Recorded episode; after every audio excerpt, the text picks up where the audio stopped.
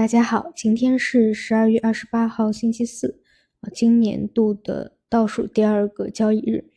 板块方向上有持续三天啊比较活跃的赚钱效应出来的是 MR 啊消费电子的大类的方向。之前有聊到过啊，AIPC、AIP 是。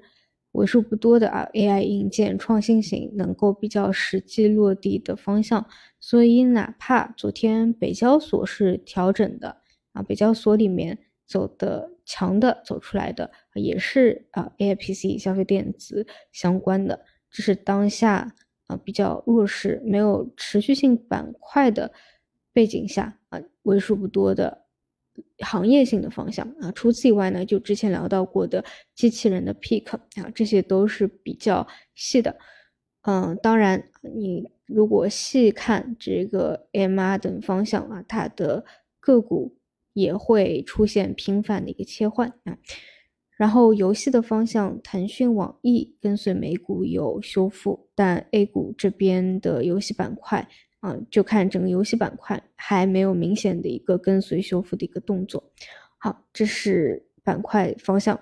然后呢，今天已经是全年倒数第二个交易日了啊，但在昨天的盘中啊，早盘的时候，全 A 依旧是盘中创出股价的一个新低，随后呢有反弹拉升的一个动作啊，这个拉升依旧是都没有超过一个点的。啊，这里还是那句，除非啊拉出一个一点五个点、两个点以上的中大阳线来，否则就是市场上是没有人可以去说这是底部确认，甚至呢，嗯，每天的盘中或收盘啊，它有权益的一个更低点啊，都很正常。最低点发生在真正的中大阳线日，也也是这个有预期的啊。其次呢，就是恒生。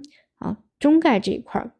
确实我觉得短期走的还是比较啊值得去观察的。一方面呢，是在游戏突发事件以前，本身啊它短期走势就是在努力去突破压制的啊一个表现啊，但是因为这个突发事件又给砸下去了啊，但整体修复啊，包括恒生阳报阴的一个速度啊，都还是比较不错的。所以可为可以作为一个短期的啊先行的去去观察一下，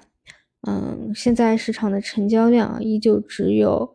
嗯六千多啊六千五百左右，嗯，可能有外资还在放假的一个因素吧啊，总之就且等且看，还是等中大阳线出现的这样的一个时机。好的，那么就中午再见。